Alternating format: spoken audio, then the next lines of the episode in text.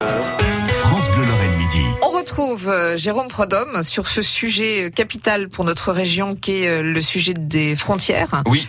Et euh, bien sûr, on arrive au moment qu'on attendait, Mmh. c'est-à-dire la fin du 19e siècle, enfin la fin, la quasi-fin, 1870.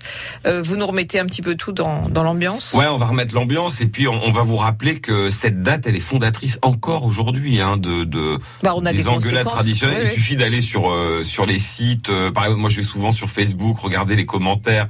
Euh, sur le Répu ou sur l'Est républicain. Euh, j'ai aussi une page qui s'appelle La Lorraine est formidable.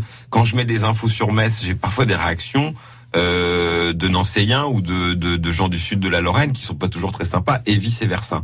Et c'est un truc moi qui m'épate, moi qui suis pas lorrain, qui suis arrivé euh, en Lorraine. Et d'ailleurs, il faut que les Lorraines et les Lorrains soient conscients que dans le reste de la France, si j'ose dire, il y a qu'une Lorraine. Il n'y a pas euh, de, de Lorraine ou Moselle ou Moselle-Lorraine. Il y a l'Alsace-Lorraine pour certains, qui d'ailleurs sont parmi peut-être les moins cultivés parce qu'on dit Alsace-Lorraine, mais euh, il y a beaucoup de gens quand même qui savent que c'est pas toute la Lorraine qui a été euh, annexée.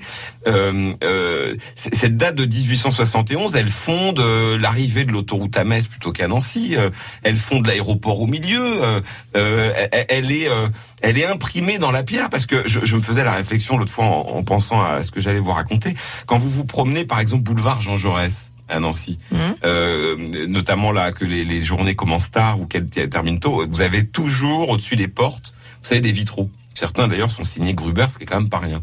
Euh, bah, vous avez quoi comme symbole? Vous avez le chardon, symbole de Nancy, et la croix de Lorraine. Et vous avez quasiment dans tous les immeubles de, de la partie 19e de Nancy, c'est-à-dire en gros euh, tout ce qui est autour de la, de la place de la Commanderie, vous voyez, jusqu'à Mont-Désert, vous avez forcément un symbole lorrain. Pourquoi? Bah Parce que euh, pour les Lorrains de l'époque, pour les Nancéiens de l'époque, ce qui arrive, c'est un drame Qui était français. qui étaient français. Euh, euh, les, les, les Lorrains de, de, de Moselle étaient français aussi. On va voir d'ailleurs que euh, peut-être bien qu'ils n'ont jamais pardonné à la République d'avoir euh, cédé finalement ce jour-là au, traité euh, de, le, mot qui nous intéresse, nous, le traité qui nous intéresse, c'est le traité de Francfort. C'est ce traité-là qui entraîne la division en deux de, de la Lorraine. Pour vous donner un, un autre énorme symbole qui est très émouvant d'ailleurs, c'est cette fameuse croix, vous savez, la croix de Lorraine, qui va être cassée. Alors je crois que c'est en 1873, il y a une grande cérémonie sur la colline de Sion, et on casse une croix de Lorraine en deux pour signifier, pour symboliser la division de la, de la Lorraine.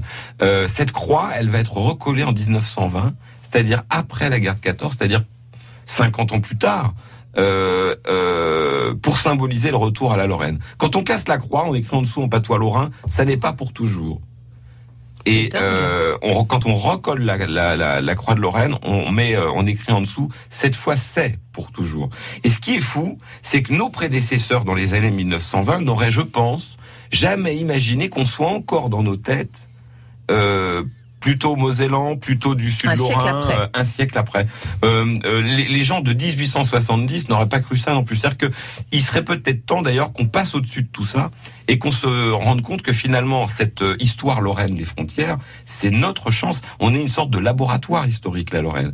On arrive à vivre ensemble avec des des périodes, des territoires qui n'ont pas vécu la même chose au même moment et pourtant en commun, on a tous cette Lorraine. À quelques mois de l'élection européenne, c'est quand même intéressant de s'en souvenir. On va se retrouver demain et vous allez nous expliquer ce fameux traité de Francfort. Voilà. D'accord? À demain. France Bleu Lorraine.